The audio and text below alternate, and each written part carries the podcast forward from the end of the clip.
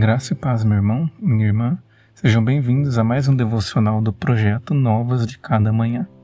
Eu sou já meu filho e hoje vamos meditar na terceira virtude do fruto do Espírito, a paz.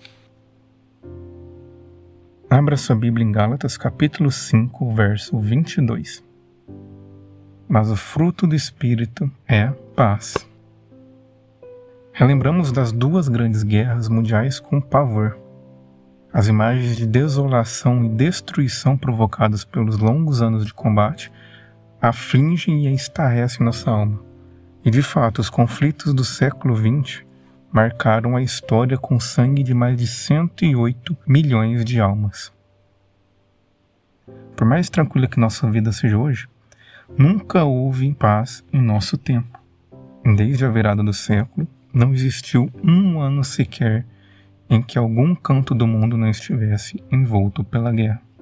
Em seu livro O que cada pessoa deve saber sobre a guerra, Chris Hedges nos apresenta um dado alarmante e, por que não assombroso.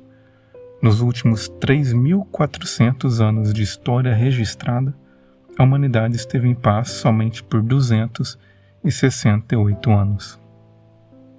A natureza bélica do ser humano revela seu estado espiritual ele está em guerra com o próprio Deus e por isso não é capaz de se relacionar com o próximo.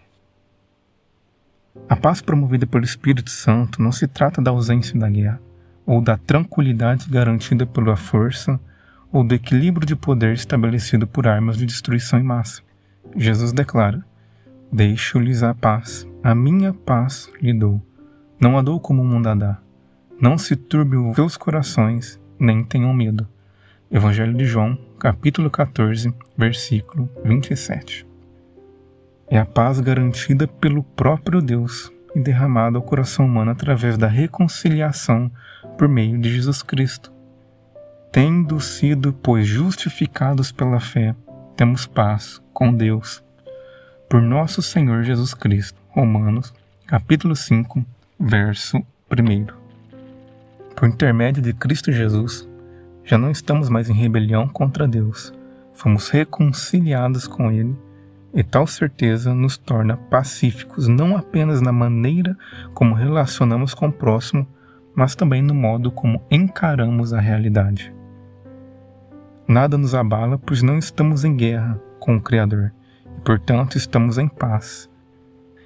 Não andem ansiosos por coisa alguma, mas em tudo, pela oração e súplica, e com ações de graças apresentem seus pedidos a Deus.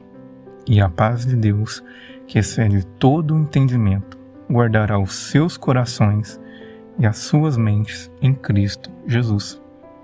Carta do apóstolo Paulo aos Filipenses, capítulo 4, versos 6 e 7.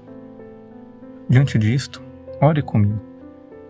Pai, ajude-me a desfrutar da paz do teu espírito.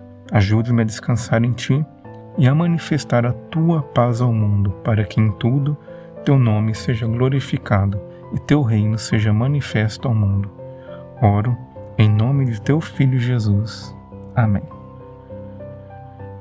Obrigado por meditar conosco em mais um episódio do projeto Novas de Cada Manhã. Amanhã eu te espero em mais um devocional acerca das virtudes do fruto do Espírito. Que Deus lhe abençoe e que Deus abençoe o seu dia.